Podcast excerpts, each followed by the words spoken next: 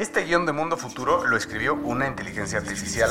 Imagina un mundo donde la tecnología se convierte en una extensión natural de nuestras vidas. Donde cada experiencia se eleva a niveles inimaginables de simplicidad. Un mundo donde los límites se desdibujan y las ideas se hacen realidad con un solo toque. El mundo cambiará más en los próximos 10 años que en los últimos 100. Yo soy Jorge Alor. Yo Mario Valle. Y yo Jaime Limón. No te pierdas Mundo Futuro, el principio del fin. Disponible en cualquier plataforma de podcast. Mundo Futuro, Mundo Futuro. Eso es lo que va a pasar. Las instituciones financieras, este, pues por ahí tal vez alguna entienda la implicación que esto tiene y se, y se monte, pero es tanto el downside que pudieran tener. O sea, imagínate, los dos bancos más grandes de México tienen el 60% de los. O sea, es que es ridículo. ¿Qué tanto más puedes irte para arriba? ¿El 80%? ¿No? Tienes un 20% para arriba y tienes el 100% para abajo. Entonces, it's the one that kills you.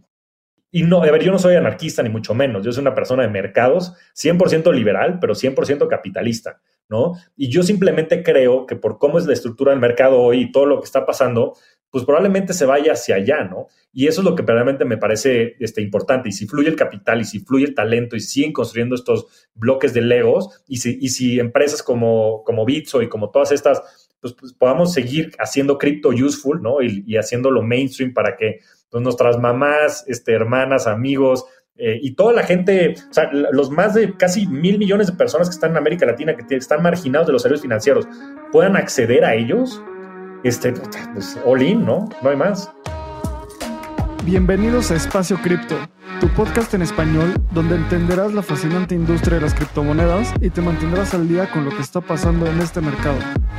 Este espacio cada día se vuelve más relevante y es fundamental continuar entendiéndolo.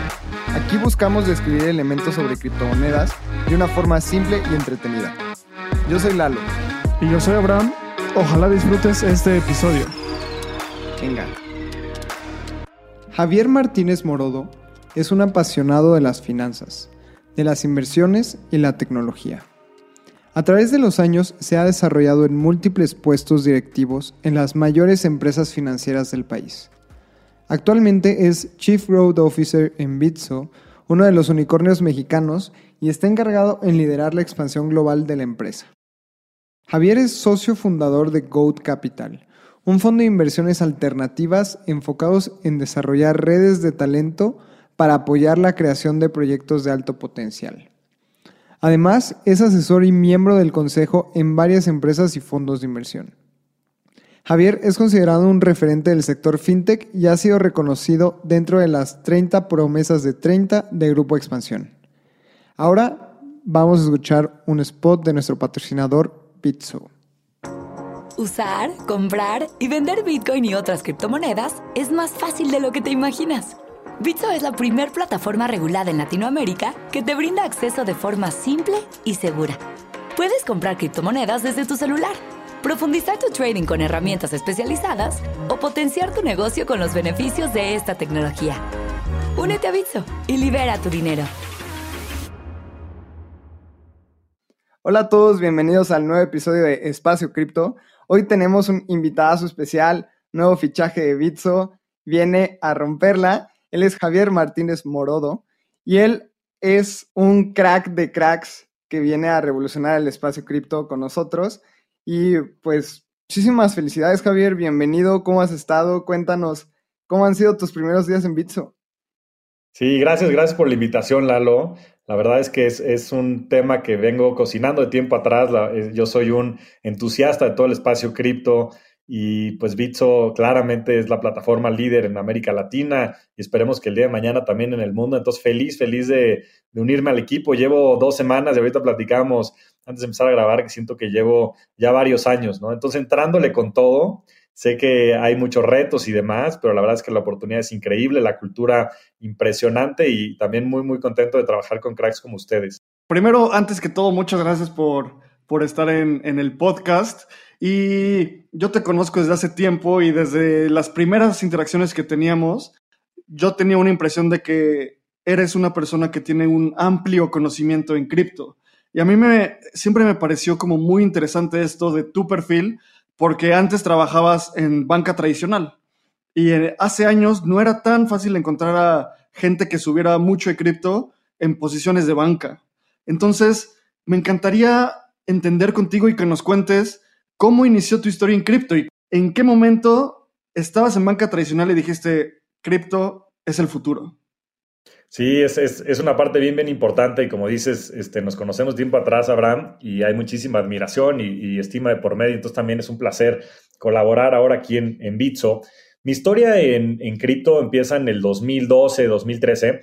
La verdad creo que fue bastante natural porque pues yo siempre en GBM, este, pues que es la mayor casa de bolsa en, en el país, empresa de inversiones en México, desarrollé el área digital, ¿no? Entonces siempre me había especializado en temas de finanzas y de tecnología. Entonces lo empecé a escuchar por varias razones, ¿no? Este, yo creo que un poco lo, lo, que todo el mundo escuchó, lo que, el ruido que había de Silk Road, ¿no? Estos spikes que había en los precios, en fin, ¿no? Pero cuando empecé a leer el, el white paper este, tan famoso de Satoshi, este, como que había algo que me resonaba y, y que decía, híjole, como que pareciera que hay algo por ahí. Y como todo, creo que la manera más fácil después de clavarte, pues es este, metiendo el skin in the game, ¿no? Entonces, este, en contra de todos este, los que eran en ese momento mis mentores, amigos, familiares, este, invertí en Bitcoin y ya sabes, todo el mundo decía, no, es un Ponzi, eso, este, estás tirando tu dinero a la basura, no seas güey, en fin. Entonces, en contra de, todos ellos y con mucha crítica, invertí en, en, en, Bitcoin. Intenté hacerlo desde mediados del 2013, pero no había, no había dónde hacerlo en México, ¿no? Y, y, era muy frustrante porque era muy complejo el poder entrar a esto. Y fue, pues, a, yo creo que en el último trimestre del 2013 cuando pude comprar y lo hice a través de este, Coinbase con este, la cuenta de, de mi querida cuñada, a la, a la que le tengo más cariño desde entonces porque ella vivía en Estados Unidos y tenía un Social Security Number, ¿no? Entonces ella este, me ayudó a comprar los primeros bitcoins y, y bueno, desde entonces entré en el rabbit hole y, y, no he podido salir y creo que evidentemente pues el, el, futuro del mundo y no nada más, inclusive el sistema financiero, se va a ir a esta tecnología, ¿no? Oye, Flaco, y me gustó muchísimo que dijeras en contra de mis mentores, de mis amigos, era 2013, la cosa no estaba como tan fácil en el espacio cripto como para entrar. ¿Y cuál fue ese factor que dijiste, tengo que comprar Bitcoin en lugar de seguir en acciones o comprar algo más tradicional? ¿Cuál fue ese clic en tu cabeza que dijo esto? Pues mira, yo siempre, es mucho mi naturaleza, siempre he sido como muy contreras y muy revolucionario, o sea, siempre he sido un rebelde por naturaleza. Entonces siempre he, he, llevado la contra, ¿no? Y eso me ha permitido, pues, hacer muchísimas cosas. Me he metido en un par de broncas también, no, no te, te, quiero ser muy honesto, ¿no? Pero fue lo que me permitió también en GBM, pues, desarrollar todas las plataformas digitales que han cambiado todo el ecosistema de inversiones tradicionales en, en México, ¿no? Antes del 2018 había 250 mil inversionistas en todo el país y ya hoy son más de un millón y cacho, de los cuales un millón son nada más de GBM. Entonces, siempre he llevado la contra y siempre este tema como de rebeldía ha sido parte de, pues, de mi ideología y mi personalidad. Y por el otro lado, pues también siempre he intentado como pensar en estos este, first principles, ¿no? En estos primeros principios básicos acerca de cómo funciona el mundo, ¿no? Y mucha gente cuestiona eso de, no, pero es que eh, pues no lo aceptan, ya sabes, los bancos y no lo aceptan este, los comercios, entonces, ¿cómo va a funcionar? No? Pero lo que no este, a veces se ponen a pensar, creo yo, es pues, justo eso, ¿eh? ¿cuál es la historia del dinero? ¿no? ¿Cuál es la necesidad que viene a resolver Bitcoin? ¿Cómo esta tecnología descentralizada puede tener un impacto en el largo plazo? ¿no? ¿Cómo, ¿Cómo puede reformular el sistema financiero? ¿no? O sea, estás hablando de una tecnología que desintermedia pues, a todo el, lo que conocemos hoy como sector financiero, ¿no? Bancos, cas de bolsa, este, exchanges inclusive, que permite hacer eh, transacciones de persona a persona de México a Australia, ¿me entiendes? O sea, es, es un tema verdaderamente revolucionario si lo, si lo piensas conceptualmente. Ahora, pues sí, hay muchos retos y demás, ¿no? Pero yo creo que cuando entiendes desde la parte conceptual y desde los primeros principios y los temas fundamentales, pues es innegable que Bitcoin y que cripto pues tienen un potencial para reformular a todo el mundo, ¿no? Entonces, yo creo que fue la combinación de esas dos cosas, mi naturaleza rebelde y por el otro lado, pues las bases fundamentales de lo que esta tecnología implica. Oye, Flaco, y justo antes del episodio me puse a leer muchos de los artículos que tienes en tu blog personal, en tu página de javiermtzmorodo.com y ahí hablas mucho de la relación que tienen las personas con el dinero y también justo en tu nuevo podcast eh, hablas mucho sobre cómo el dinero genera estrés, es el principal factor de estrés, cómo el dinero puede, no desde un punto de vista materialista, sino desde un punto de vista tal vez de utilitarista, de que es necesario para llegar a tener una plenitud, no, no porque esta gente que dice como, no, ya sabes, así como quiero ser millonario por ser millonario, sino es un, es un algo que necesitamos en el, en el día a día. Y hablas mucho de libertad financiera. ¿Nos podrías contar un poco sobre este concepto de libertad financiera y qué es? Absolutamente, porque, porque esa es la razón de todo, ¿no? O sea, las cosas, como bien dices, pues, este, por el, dinero por sí mismo, el dinero este, no es un fin, el dinero es un medio, ¿no? Que nos va a permitir a nosotros desarrollarnos hacia donde queramos ir en la vida. Y, sabes, o sea, desafortunadamente eh, o afortunadamente, pues es el nombre del juego, ¿no? Y nos guste o no nos guste, es el juego más jugado en el mundo, inclusive mayor que las mismas religiones, no se diga los países, ¿no? Este, tienes a China con este, un billón y medio de personas, tienes religiones, pues tal vez con, con cientos de millones de, seguidores, pero tienes a 7 mil millones de personas, o bueno, 6 mil cacho, probablemente este, quitando algunos este, extremos del país, que juegan el juego del dinero, ¿no? Que día a día pues necesitan el dinero para, este, para todo, para consumir, para, para consumir alimentos y temas básicos, hasta poder, para poderse desarrollar, ¿no? Entonces, es una precondición humana, ¿no? Hay muy pocas sociedades hoy en el mundo pues, que siguen marginadas pues, del modelo económico en el que vivimos desde hace ya varios, desde cientos de años, porque no es nada moderno, el capitalismo lleva aquí varios, varios años, ¿no? Entonces, desde ese sentido, pues es bastante frustrante voltear a ver al mundo, ¿no? Este, en México y Latinoamérica es muy claro, y ver cómo el 1% de la población tiene el 80% de la riqueza, ¿no? Es algo que verdaderamente me parece muy injusto. Y, es porque, pues históricamente, pues han aprendido justo esta relación con el dinero y han logrado crecerla pues, a través de negocios, a través de inversiones, y un sinfín de este, distintas herramientas que han aprendido en el tiempo, ¿no? Y también un poco a través, pues, de la misma eh, estructura social, ¿no? Que favorece, pues, a las personas que han tenido la suerte de nacer en, cunas de oro, ¿no? Le decimos en México, ¿no? En, en, una casa con recursos que los han permitido ir a escuelas privadas, a la universidad, y eso les ha dado ventajas competitivas. Entonces, el tema del dinero es mucho más profundo de lo que la gente cree. Y detrás de eso está la libertad, ¿no? Porque pues, si tú naces en un, pueblo marginado en México y, no tienes la posibilidad de ir a estas universidades, escuelas, estás un poco condicionado de lo que puedas hacer hacia adelante en tu vida, ¿no? Y probablemente no puedas decidir siquiera dónde vas a trabajar o no y tengas que trabajar por necesidad y no puedas desarrollar tu pasión y tu misión de vida. Déjese viajar a otros lugares, es increíble el mundo en el que vivimos, la oportunidad que tenemos, ¿no? Entonces, pues sí necesitamos empezar a hablar duro y directo del dinero, ¿no? Porque el dinero al final del día te da esa libertad que te permite el día de mañana este, trabajar en Bitso, ¿no? Y elegir tú cuál sea tu rumbo y no tener este, que fregarte a este, este, barrer calles todos los días porque pues, necesitas llevar dinero a tu casa para que tu familia tenga que comer. Entonces, yo creo que en función de que empecemos a hablar de esto y en que empecemos a encontrar sistemas descentralizados como es cripto, ¿no? y que, y que a través de empresas como Bitso podamos ofrecer estos servicios financieros, como es nuestra misión de Make Crypto Useful y crear servicios financieros de muy, muy bajo costo y accesibles para todos, entonces vamos a cambiar la realidad del país y la realidad de la región, ¿no? Y eso le va a permitir a muchas personas que tal vez no tuvieron la suerte porque fue suerte, yo no hice nada para nacer en la casa en la que nací y tener las posibilidades que, que, tuve, el también tener esas posibilidades para que ellos se puedan desarrollar, para que puedan generar un patrimonio y para que el día de mañana puedan hacer lo que quieran con su vida. Claro, y creo que este tema sí es un poco filosófico al, grado de decir, bueno, el dinero tal vez es como un ticket de, de cuánto valor aporto a la sociedad, desde mi conocimiento, pero como dices, también tuvimos una fortuna de la lotería de la vida de haber nacido en donde nacimos. Y creo que cripto, y me gustaría saber lo que tú piensas ahí, nos puede ayudar como a reubicar y reorganizar otra vez este sistema financiero que lleva años y años y nunca nos lo habíamos preguntado hasta que llegó un tal Satoshi Nakamoto y dijo, eh, esto nos puede ayudar a reorganizar el sistema financiero, a distribuirlo de una mejor manera y tener una moneda económica mundial. Entonces, me gustaría saber muchísimo por qué crees que cripto nos acerca a la libertad financiera.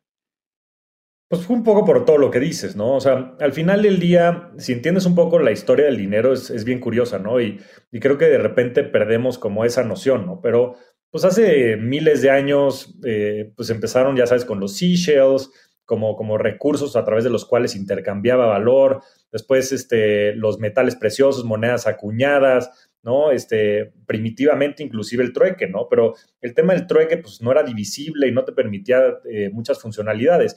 El sistema este, Fiat, eh, ya para llegar como muy cerca al punto, no tiene ni 50, o sea, tiene un poquito más de 50 años, ¿no? A partir de Bretton Woods, en donde se rompió el patrón oro en 1971 con Richard Nixon, es que este, dejaron flotar, ¿no? El, tema del dinero impreso, eh, del dinero fiat, ¿no? El, y, dinero fiat quiere decir eso, ¿no? Quiere decir este, confiar en el gobierno, ¿no? Eh, y eso le, quitó muchísimo valor intrínseco a, la manera en la que transaccionábamos y la manera en la que generábamos estos resguardos de valor, estos medios de intercambio, estas unidades contables, ¿no? Que al final del día es la razón por la cual existe el dinero. Entonces, lo que ha pasado los últimos 50 años es que el modelo ha sido imprimir dinero y devaluar un poco las monedas. Eh, esto ha afectado muchísimo por ejemplo, pues a, las poblaciones marginadas, pues a través de la inflación, ¿no? Lo que se conoce como la inflación, este aumento generalizado de los precios, pues es el efecto justo de pues estas políticas monetarias expansivas, ¿no? Que esa es la, palabra fancy para decir que simplemente se está imprimiendo muchísimo dinero y eso a los que afecta son a los que no tienen inversiones y a los que no tienen estos llamados real assets, ¿no? A la gente pues que tiene ahorros y que más bien vive al día. Eh, la gente que tiene recursos, lo que hace con esos recursos es que los invierte, ¿no? Los, invierte justo en, en, valores escasos, llámese bienes raíces, llámese oro, llámese acciones, que generan valor en el tiempo, porque inclusive se benefician de la misma inflación. El tema de la inflación es súper apasionante, ¿no? Pero eh, mucha gente pareciera que pues, es como una condición con la que vives, ¿no? Y, yo, yo le digo el enemigo silencioso, porque eh, pues resulta que no mucha gente lo comprende, o sea, lo escuchas en las noticias y lo ves aquí y allá.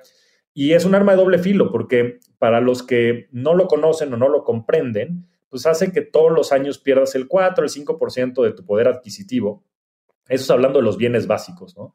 Pero si esto lo haces compounded, ¿no? Porque el tema del interés compuesto funciona para bien y para mal, ¿no? Lo decía el mismo Einstein. Decía, es la octava maravilla del mundo, los que lo conocen lo ganan y los que no lo pierden. Y desafortunadamente en México el 99% de las personas no lo conoce, no tiene este hábito de, de invertir, ¿no? En bienes raíces, en oro, en acciones, en cripto, en lo que sea. Y entonces todos los años ven cómo sus ahorros disminuyen en poder adquisitivo cerca del 5%, ¿no? Y que si lo haces compounded, los últimos 10 años este, ha sido más del 50% de la inflación en México. No se diga en otros países como en Argentina, que es 4% mensual. Y bueno, Venezuela, ¿qué te puedo decir? Que este, el otro día creo que estaba escuchando que había un billón, un billete de un trillón, este, en fin, este, es, está de locos, pero ese ha sido el modelo bajo el cual hemos operado, ¿no? Y creo que en la última, pues en los últimos par de años, sobre todo el tema del COVID, pues se vio muy claro pues cómo se usó como un estímulo económico para enfrentar la crisis más, más grande que ha enfrentado la humanidad, pero creo que también como dejó entrever muchas de sus debilidades, ¿no?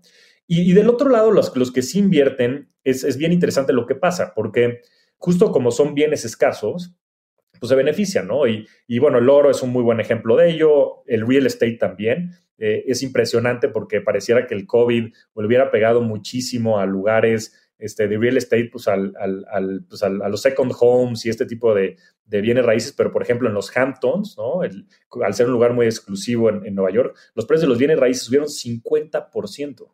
¿no? Este, bueno, en Miami ni se diga, ¿no? Porque pues con este tema también de la movilidad todo está cambiando.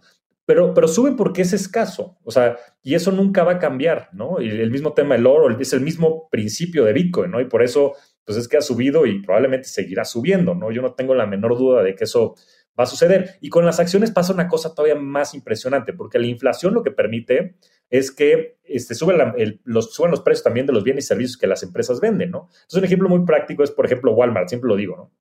Entonces, Walmart, suponiendo que la inflación sea del 5%, eso les va a permitir al año siguiente subir 5% sus precios. ¿No? Y suponiendo que tengan el mismo flujo de gente, eh, eso les va a permitir subir su top line, ¿no? sus ingresos generales en esa misma proporción, ¿no? un 5%, suponiendo que nada de lo demás cambie. Ahora, sus gastos este, y costos seguramente no van a subir en esa misma proporción, porque la gente no tiene la política de subir este, sueldos en esa misma proporción, ni, ni mucho menos. y menos en países como México y América Latina. Entonces lo que termina pasando es que ese 5% se va enterito a la utilidad y esa utilidad se va enterita a las bolsas de los inversionistas, ¿no? A través de dividendos, ese tipo de cosas. Entonces eso hace que se acelere mucho más todo este tipo de activos, suban en valor y por eso estás viendo este, evaluaciones históricas, ¿no? Por dos razones. Una es que es impresionante. Los ingresos de todas las empresas, sobre todo las empresas de tecnología, después del COVID han subido de manera extraordinaria. Este, estás en máximos históricos de los ingresos del Standard Poor's 500, por ejemplo, ¿no? Y, por el otro lado, también es el efecto relativo, porque no nada más es lo que subió en las acciones, sino también lo que se devaluó la moneda, porque tú estás midiendo las acciones en, su valor en función de dólares, ¿no? Que ahora es del reserve currency del, del mundo. O sea, hazme el favor, o sea, ¿por qué tendríamos la divisa de uno de los países como la reserva de valor del mundo? Eso no hace sentido. Sea, necesitamos tener una divisa que sea agnóstica a los países, ¿no? Y claramente el oro ya no nos es funcionar en el mundo digital. Entonces, bueno, con eso te resumo mi tesis sobre lo que creo de Bitcoin. Bitcoin va a reemplazar al oro, no tengo la menor duda de eso, y probablemente también termine siendo el reserve currency del mundo porque necesitamos algo que sea agnóstico a los países, porque no puedes tener ese conflicto de interés, y necesitamos también algo que sea digital para el mundo en el que vivimos. Flaco, me encanta toda esta cantidad de información que nos acabas de dar, porque podríamos diseccionar cada uno de los elementos y hacer casi que un episodio por cada uno de los temas que nos contaste. A ver, yo quiero rescatar un tema muy puntual, que es las inversiones de las personas y cómo abordar inversiones en cripto el rol que tiene cripto en el portafolio de las personas. Por ejemplo, a mí me hizo mucho sentido Bitcoin las primeras veces que lo escuché, cuando alguien decía como es un oro digital y empecé a entenderlo por qué, su escasez, su emisión, todo eso. Y honestamente tocó una fibra muy sentimental de mi parte, porque yo como a los 20 años, mi abuelita siempre me decía, tienes que comprar oro.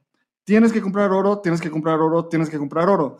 Y yo en mis metas de ahorro, de mis primeras metas de ahorro desde chavito, decía, yo a los tantos años voy a tener un centenario y a los tantos años voy a tener tres centenarios y así, ¿no? Entonces, al final de cuentas, después me di cuenta que no era la mejor forma porque los precios de compra y venta son, hay un spread gigante, luego comprarlos en el mercado secundario es un poco riesgoso, los centenarios, y en el momento en el que llegó Bitcoin, dije, o sea, llegó Bitcoin a mi vida, dije, esto tiene todo el sentido. Y tiene todo el sentido y entiendo por qué es un oro digital y lo voy a tener por años y voy a ser un poco, bueno, voy a ser bastante resistente a la volatilidad, pero creo que el camino que yo pasé fue algo muy personal y muy difícil de replicar porque es un, bagaje muy, muy subjetivo. Quiero entender contigo cómo una persona normal que de repente ve que Bitcoin hace dos semanas estaba en 64 mil dólares y hoy está por los 30 mil dólares, dice, no, pues yo ya pude haber perdido el 50% de mi dinero. ¿Cómo una persona normal puede empezar a invertir en cripto, no de dónde comprar y vender, sino cuál es el mindset que tiene que tener para empezar en este mundo? Esa es una súper pregunta y, yo creo que le podríamos entrar por varios lados también. Ahora, y ser lo apasionado que eres también del tema de, Bitcoin. Y bueno, con esto que, compartes acerca de tu historia con el oro, pues me hace mucho más sentido, ¿no? Me gustaría empezar por ahí. O sea, lo primero es, todo el tema de las inversiones es muy generacional, ¿no? Hay, un cuate buenísimo, se llama Morgan Housel. Este, tiene un libro que acaba de publicar hace unos meses que se llama The Psychology of Money. Y si no, este, metan en su blog, se llama eh, Collaborative Fund. Ahí lo ponemos en, si no, en las notas del blog. Vale mucho, mucho la pena. Pero él habla mucho acerca de esta parte conductual que tienen las personas, ¿no? Entonces, no me extraña nada que tu abuelita te haya dicho eso. ¿Por qué? Porque le tocó vivir estos periodos hiperinflacionarios, ¿no? Que no nos fueron en, México, sino fueron en el mundo.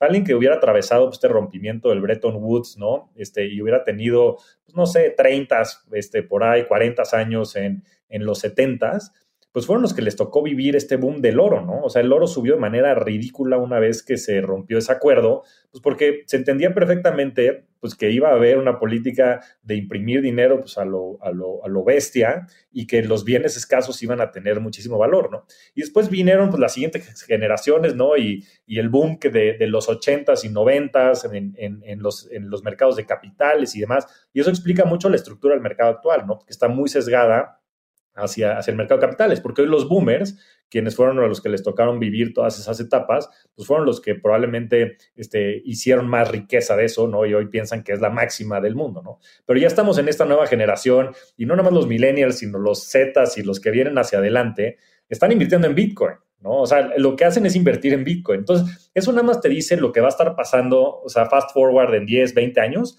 va a ser eso. Sea, la gente joven ya no cree en el oro, ya no cree en este tipo de cosas.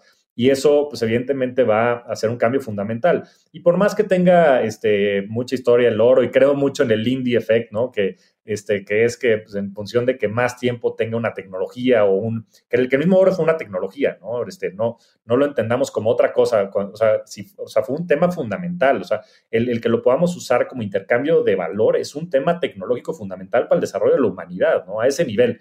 Pero sinceramente es, es, es, un tema generacional que yo creo que va a ir cambiando y que sabemos que, que, se va a seguir desarrollando. Ahora, el segundo punto es bien, bien interesante, ¿no? Es cómo podemos hacer para que la gente lo pueda internalizar dentro de su patrimonio, ¿no? O sea, ¿cuál es la manera correcta para que la gente se pueda empezar a relacionar con este tipo de, de criptomonedas, de activos, que, que, que, van a probablemente ser el futuro de los próximos 100 años ¿no? en, en la humanidad.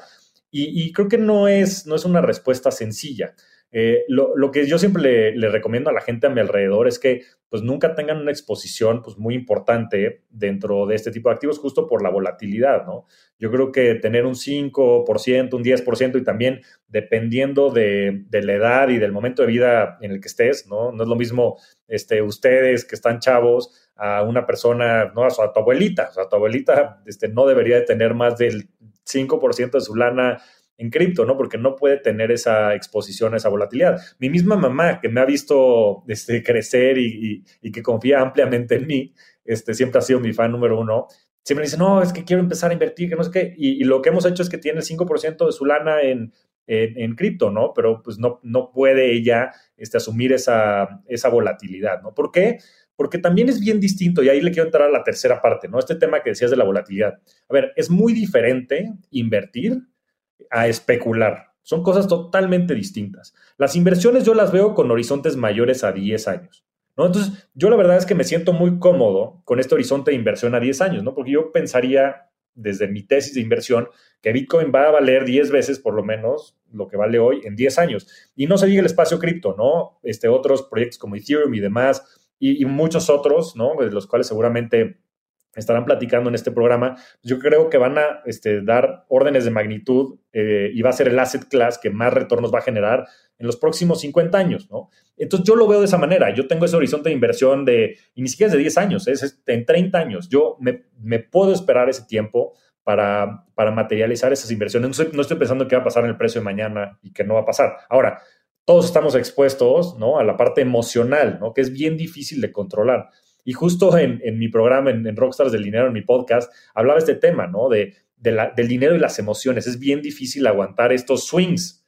Pero yo creo que la manera en la que por lo menos yo lo he aprendido a gestionar es en eso, ¿no? O sea, mi tesis de inversión ha cambiado, ¿no? Cambió de hace mes y medio que estábamos en más, máximos históricos a hoy en lo absoluto, se ha reforzado, ¿no? Porque han venido nuevos jugadores, ¿no? Ahora ya JP Morgan y Goldman Sachs y todos estos andan este, sacando no nada más white, paper, white papers de, Bitcoin y de cómo tiene valor, sino de crypto as an asset class, de Ethereum como el siguiente Amazon de, ¿sabes? de la información. Entonces eso es súper bullish, ¿no? Para mí la tesis de inversión no ha cambiado. Ahora, pues que el mood del mercado cambie, pues es, es algo normal. O sea, al final del día, ¿el mercado qué es? El mercado es el cúmulo de emociones de todo el mundo, ¿no? De todos los participantes del mercado. Y estamos en un mercado que opera 24, 7, 365 días del año.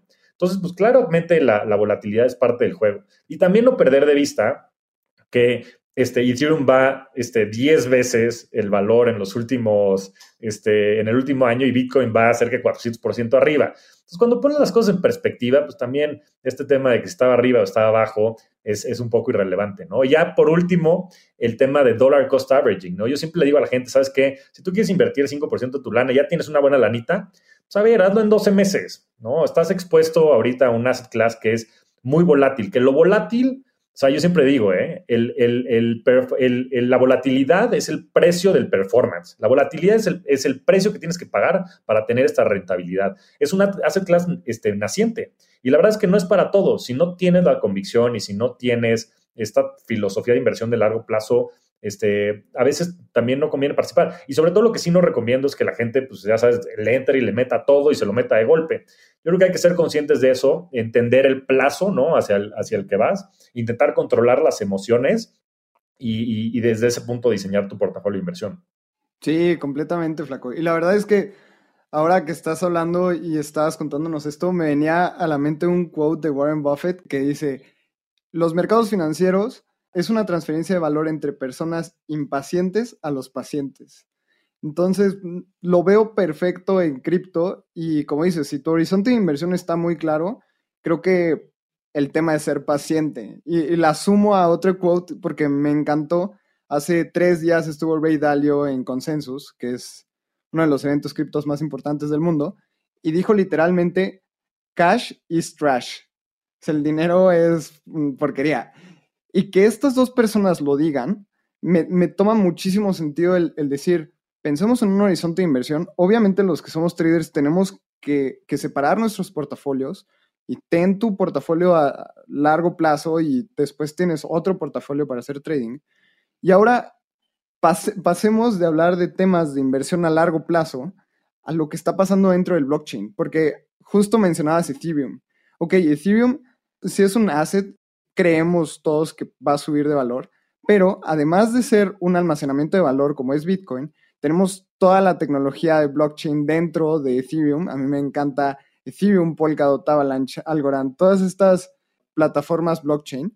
Y me encantaría saber cómo ves el futuro de cripto en temas de transferencia de valor. Porque una cosa es inversión y otra cosa es, oye, flaco, ahí te dan 25 dólares para invitarte unas chelas y que se pueda hacer por medio de blockchain. Entonces me gustaría muchísimo saber tu visión en temas de, Ethereum, blockchain, transferencia de valor. ¿Qué ves tú en, un horizonte a mediano plazo? Sí, me, me súper apasiona, ¿eh? Y, la verdad es que creo que estamos en, etapas muy, muy nacientes, pero creo que lo dijiste muy bien, Lalo. O sea, Bitcoin es, pues, este, este dinero digital, ¿no? Sound money digital, ¿no? Que tiene estos principios de escasez y demás. O sea, yo creo que si en su momento hubiéramos podido darle toda esta flexibilidad al oro. Y bueno, y si no hubieran tenido que financiar las guerras, porque todo esto viene de la Segunda Guerra Mundial y por eso se rompió el patrón oro. O sea, está muy circunscrito a lo, a lo que estuvo sucediendo, ¿no? Probablemente hubiéramos terminado eh, en donde estamos, ¿no? Pero bueno, pues la tecnología no lo permitió hacer hasta, hasta hace una década y se sigue desarrollando. Em, y tiene un mercado, un total addressable market, ¿no? Como decimos, pues, de, pues que, que, sí podría repasar el oro y yo creo que pudiera inclusive convertirse en una divisa digital. Pero, como bien dices, yo creo que el impacto y el valor que pudieran tener otras plataformas como es Ethereum, Avalanche, Algorand, muchas de las que mencionaste, estos llamados blockchains de segunda generación o general purpose blockchains, este es, mucho mayor. Lo estás viendo en Ethereum, no es, no es nada nuevo. ¿no? Y lo que sucede es que tú al poder programar estos contratos inteligentes, pues le estás dando vida al código, que es verdaderamente impresionante. es código que se ejecuta de manera autónoma. Y, esa es una parte bien importante, ¿no? Y fundamental, ¿no? Y lo que puedes empezar a hacer ahí es, es infinito. Bueno, pues tienes DeFi, ¿no? Decentralized Finance, que hoy es una realidad. Pues no sé si el último dato era pues, que había 50, 60 mil millones de dólares ya este, en, uso, ¿no? Se llama Total Lock Value, ¿no? En, pues sí, en estos distintos protocolos que hacen préstamos, que hacen eh, eh, liquidity pools y demás dentro del ecosistema. Y, bueno, esa es la primera frontera, ¿no? La parte de Decentralized Finance. Tienes también ya desarrollándose todo el tema de los non-fungible tokens, ¿no? Y empezando a atribuirle valor a otros, temas que, no son fungibles, ¿no? Que no es uno por otro, ¿no? Que pudieran ser, pues, temas de registros de propiedad, propiedad intelectual, ¿no? Arte y muchas de las cosas que estás viendo. Y es otro ecosistema completamente distinto.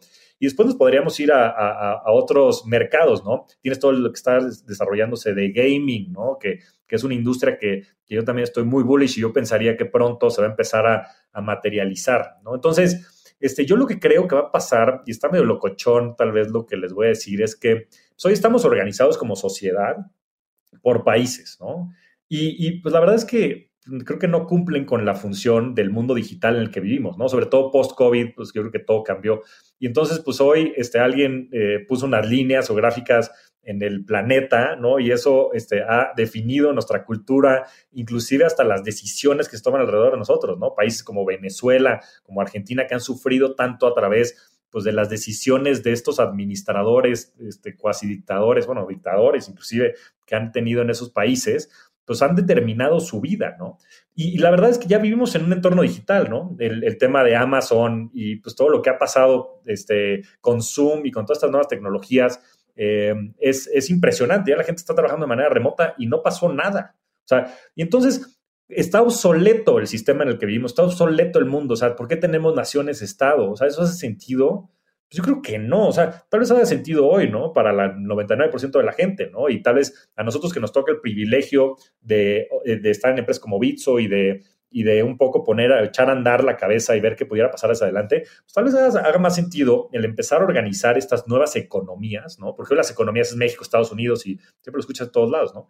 Como Ethereum, Avalanche, Algorand, y que empiecen a haber especializaciones por tipo de industria, ¿no? Yo creo que Ethereum tiene una, una ventaja muy importante, ¿no? En número de usuarios, pero sobre todo en la parte de decentralized finance, ¿no? Necesitas ciertas características para que se desarrollen las industrias, ¿no? O sea, la robustez de la plataforma en cuestión de los usuarios, pero también del valor que administra, ¿no? Ahora con el proof of stake, eh, la seguridad de la plataforma, pues es fundamental. Ahora, pues tiene sus downfalls, ¿no? O sea, pues la, velocidad, los tamaños de los bloques, sé que todo esto se está este, queriendo resolver y, y Vitalik ha sido este, muy vocal en temas de la escalabilidad y demás que se va a dar y probablemente se dé en los próximos años, pues pues tienes otros, otros protocolos o otras economías. Yo lo intento ver así, ¿no? Más conceptual y te digo, yéndome como a estos primeros principios, ¿no? Economías, ¿no? Como pudiera ser tal vez Avalanche, ¿no? Y entonces en Avalanche, pues con la velocidad de las transacciones y el finality y demás, pues tal vez ahí hagas gaming, ¿no? Pues porque pues vas a necesitar mucho menos reliability. Pues si pierdes tus puntos, ya sabes, de Minecraft, tal vez no pasa nada, ¿no? Este, pero sí vas a empezar a tener mucho más movilidad, yo creo que en estas economías, porque al final del día te lo están permitiendo desarrollar estos modelos de negocios sobre ellas, ¿no? Al igual que permitía, por ejemplo, Silicon Valley, el desarrollar a todos estos gigantes de tecnología, ¿no? El que Google, Apple, todos estos hayan, hayan crecido sobre Silicon Valley, es una buena analogía de que todos estos nuevos gigantes puedan crecer ahora sobre Avalanche, sobre Ethereum, ¿no? Porque en Estados Unidos se dieron las condiciones para que se desarrollara esa innovación. Yo creo que de la misma manera se va a dar estas condiciones en Ethereum, en Avalanche, en todas estas, en Algorand, para poder, Polkadot, para poder desarrollar innovación. Y lo estás viendo. Y por último, lo que más me interesa de todo esto, bueno, son dos cosas. Una es follow the talent, ¿no? ¿A dónde está yendo la gente? O sea, la gente está yendo de los Googles, de los Facebooks, de los, hasta los GBMs, ¿no? Ahorita Bitso, con, con, con el gran equipo que tenemos, para ir a construir el futuro sobre estos blockchains, ¿no?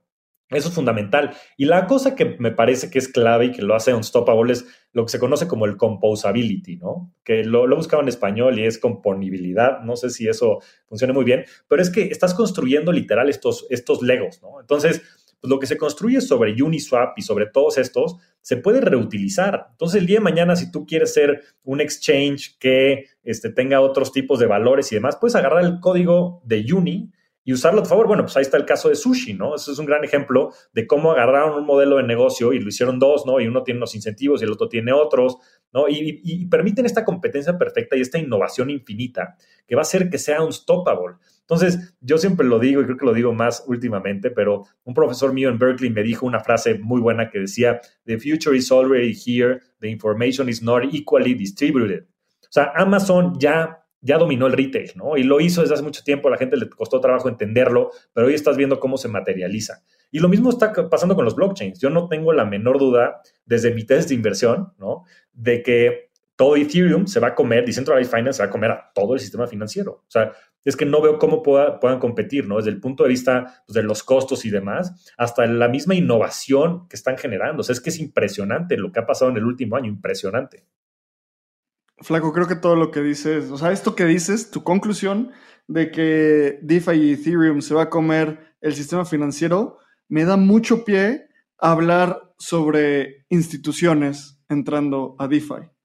¿Por qué? Porque si este ecosistema se va a comer el sistema financiero, ¿por qué el sistema financiero está entrando hoy en día hacia el ecosistema? ¿Sabes? Puede ser como un caballo de Troya, muchas analogías que queremos hacer. A final de cuentas, creemos Sé que muchas de las personas que estamos en cripto sabemos que el sistema financiero se mueve mucho más lento de lo que se mueve DeFi y los primeros esfuerzos que se están empezando a hacer instituciones como decía JP Morgan, eh, muchos bancos, puede que ya vayan muy tarde y que sean muy poco fuertes para poder tener una huella real en DeFi y en, y en cripto. Pero cuéntanos, o sea, ¿tú cómo estás viendo que las instituciones están volteando a ver a cripto? Y aquí hay dos vertientes. La primera, hubo este gran boom de instituciones comprando Bitcoin, que esto es una narrativa de Bitcoin como reserva de valor y una, una cobertura ante la inflación. Eso es una, una cubeta. La segunda cubeta, que todavía es aún más naciente, son instituciones volteando a ver DeFi, que para mí esa narrativa es mucho más importante y mucho más fuerte porque es intentar montarse en una revolución donde las mismas instituciones que quieren entrar van a ser las que van a quedar obsoletas. Entonces, ¿tú cómo estás viendo a nivel institucional estas dos cubetas de Bitcoin como reserva de valor y DeFi en las instituciones? Perdón, es que ahí, hay un tema, y, me gustaría ponerlo antes de, escuchar al flaco, que es, tenemos muy satanizado este tema de las instituciones financieras son malas. Entonces me gustaría también añadir e, esa pregunta como, flaco, añadiendo este comentario rapidísimo, ¿en verdad crees que sean tan malas como para dejarlas fuera de, blockchain? No sé, como me, encantaría añadir a la pregunta de Abraham este tema de tenemos demasiado satanizadas las instituciones financieras y tú viniendo desde ese sector, ¿qué es lo que ves? Sí, yo creo que es un buen, buen, buen lugar para empezar, Lalo, y, y ahorita seguimos con la pregunta de Abraham. A ver, yo no creo que nadie sea malo, o sea, simplemente they follow incentives, ¿no? Y es, y es este, pues la máxima, ¿no? El, mundo en el que vivimos, el juego se llama el dinero y el modelo es el capitalismo, ¿no? Y el modelo del capitalismo es que cada quien persiga sus intereses personales, ¿no? Y en ese sentido, pues los bancos hacen una gran chamba, o sea, aquí en México es impresionante y es lo mismo en toda Latinoamérica. Eh, hay siete bancos que controlan el 95% del dinero de la gente, el 99% de los clientes, y son este, los, los siete bancos pues, joyas de las coronas de sus respectivas casas matrices, ¿no? Entre los primeros dos, Citi y BBVA tienen más del 60% del mercado, ¿no? Y tienen unas utilidades extraordinarias. Ahora, este, eso no quiere decir que sean malos, ¿no? Pues ellos simplemente pues, intentan hacer la mejor chamba para sus inversionistas, para sus stakeholders y demás. Ahora, se pasan por el arco del triunfo a sus clientes, ¿no? Que eso, pues me parece que es pecado mortal. Ahora, eso no, eso pues no había mucho que hacer hace mucho tiempo, ¿no? Pero se está cambiando el, poder, ¿no? De las instituciones, tanto gubernamentales como privadas, hacia la gente, ¿no? Es una realidad con el tema de social media y demás. Y lo mismo va a pasar con el tema de cripto. Eso le va a dar nada más más poder a la gente. Entonces, no es que sean malas, pues simplemente tienen otros incentivos, ¿no? y, y ese es el problema. Ahora, no estoy muy bullish en el tema de las instituciones, ¿no? Instituciones me refiero a bancos y demás participando realmente en DeFi, este, porque yo creo que va en contra de su naturaleza. O sea, tienen un conflicto de interés. Ellos, y, y más conflicto de interés, tienen este problema que se llama el Innovators Dilemma, ¿no? Que el Innovators Dilemma lo que dice es, llegas a ser tan grande y llegas a tener tanto poder y llegas a tener un modelo de negocio que es tan pesado que te es imposible innovar, ¿no? Ahí tienes el caso de Kodak, Blockbuster, todos estos, pues llegaron a tener el 80% del mercado. Entonces, el problema es que tu downside es mucho más alto que tu upside. Y por eso va a ser difícil que ellos se disrompan a ellos mismos, ¿no? Yo creo que, los que lo que sí va a pasar es que van a venir de otros lugares, ¿no? Y de instituciones, por supuesto, pero probablemente instituciones como Coinbase o instituciones como Bitso, ¿no? U otros que estamos un poco más en el margen y vamos a tener justo el hambre de poder cambiar eso desde la misión y también desde los incentivos económicos, ¿no?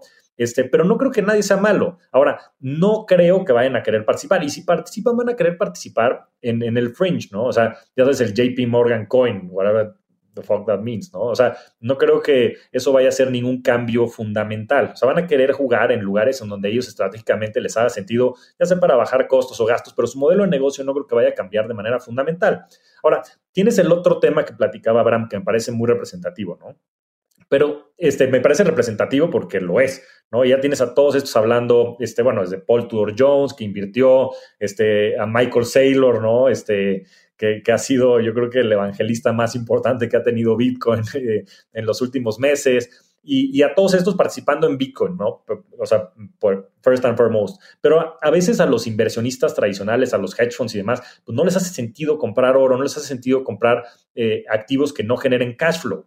¿No? Y es complicado para ellos. Pero entonces viene esta segunda generación, ¿no? Que es lo que me parece que es mucho más bullish. Entonces tienes a los Mark Cubans, tienes hasta Kevin O'Leary, el otro día lo anunció, este Mark Yusko, ¿no? Que es el partner de, de Pump, que Pump es este medio maxi de Bitcoin. Pero Mark Yusko ya está diciendo, sabes que yo estoy participando en DeFi porque lo entiende, porque DeFi genera flujos, ¿no? Este, todos estos protocolos, este Sushi, este Comp, Ave, en fin, te generan una tesorería, este Wire, ¿no? Este eh, Finance es una maravilla, o sea, es un hedge fund descentralizado, o sea, está arbitrando distintos mercados y está generando una tesorería y un cash flow que si lo llegaras a evaluar, este, yo creo que puede estar más barato que varias acciones del Standard Poor's 500, ¿no? Entonces, están generando modelos de negocio que generan cash flow, ¿no? Entonces, eso es lo que va a crear este puente, es lo que yo estoy más bullish de todo va a crear este puente entre las inversiones tradicionales y cripto, ¿no? Y, va a ser una transferencia, o sea, el mercado de capitales a nivel global vale cerca de 80, 85 trillones de dólares, o sea, es una locura. Y si le metes en top, ya sabes, este, el mercado de fixed income creo que vale otros 100. Entonces, este, va a haber un chase, o sea, porque va a haber, o sea, ahora que ya empezaron a entrar los Paul Tudor Jones y todos estos, y lo empiezan a meter en sus portafolios, y esos empiecen a outperformear a los distintos fondos, va a ser el FOMO más grande de la historia. Entonces va a haber, este, los demás van a empezar a, tener que entrar, pero media fuerza, porque si no se van a perder estos rendimientos que están dando los demás. Y cuando empieza a fluir todo este capital, entonces van a empezar a crecer los activos.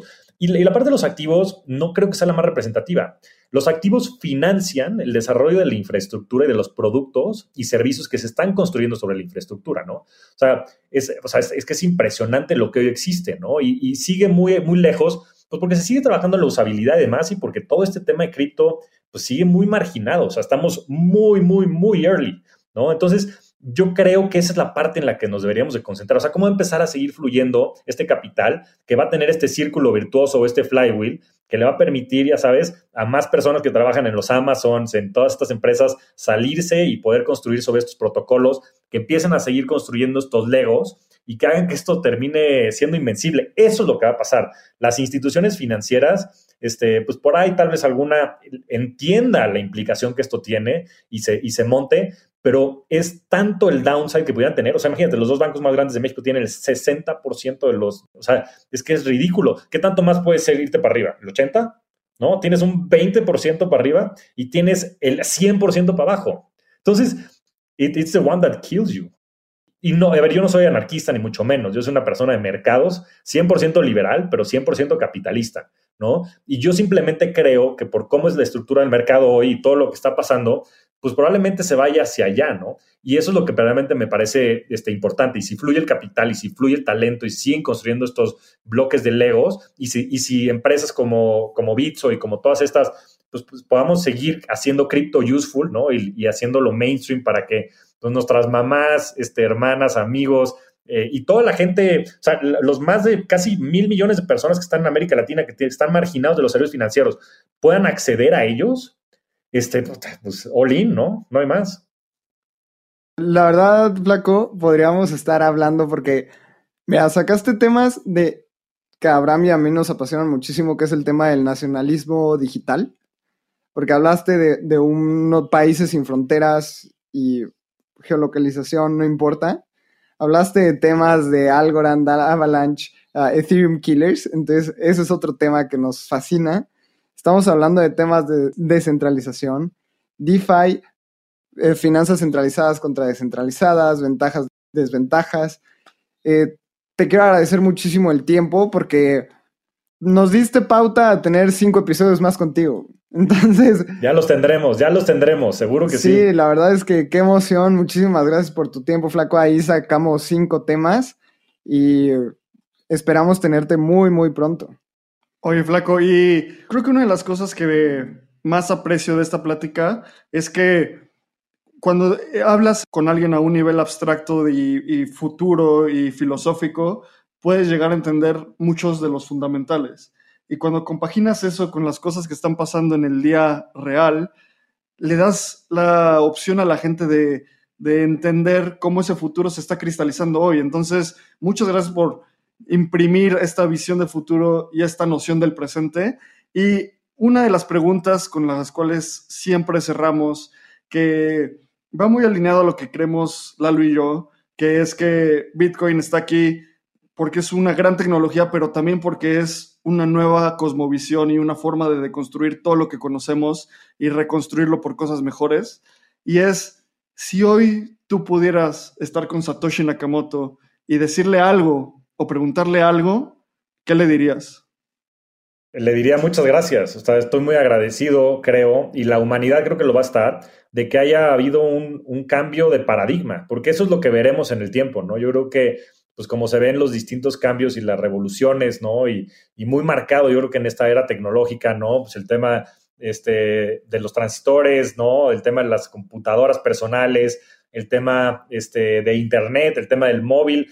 Blockchain es la siguiente generación, ¿no? Y, y, a ver, sé que es un esfuerzo conjunto, ¿no? No nada más del gran seudónimo que seguramente algún día ganará un premio Nobel, de economía o algo por el estilo, no, pero es un conjunto de cosas desde Nick Sabo y mucha gente atrás que, que venía, este, Halfini y demás que venían desarrollando estos conceptos, pues nos va a permitir interactuar como humanidad desde, desde otra este, conceptualización, ¿no? Y nos va a permitir el poder generar esta libertad financiera. O sea, yo ahí me iría, o sea, gracias por ayudar a, crear un sistema que le permita a la gente ser libre financieramente hablando y también resolver el problema de la equidad, que es yo creo que el mayor problema que tiene hoy el mundo.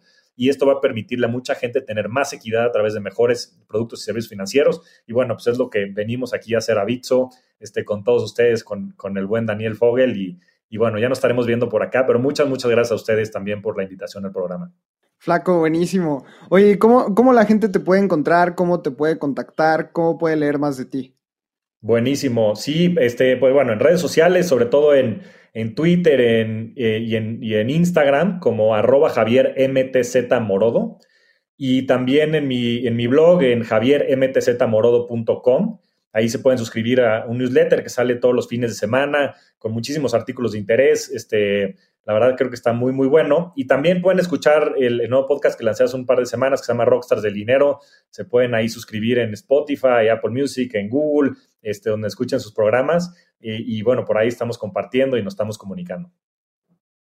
Perfecto, Flaco. Pues muchas gracias. Recuerden, a nosotros nos pueden seguir en Twitter en arroba abramcr, en el Twitter de arroba espacio cripto. Lalo, tu Twitter. Yo estoy como Lalo Cripto. Suscríbanse, por favor. Nos ha venido muy bien todos los reviews que nos han dejado y les queremos agradecer muchísimo por todos los comentarios tan positivos. También, si todavía no tienes una cuenta en Bitso, regístrate como bitso.espaciocrypto.io. Nos ayudarías muchísimo. Y muchas gracias por escuchar este nuevo episodio con el flaco Javier Martínez Morodo en Spotify, Apple Music y nos vemos en la próxima.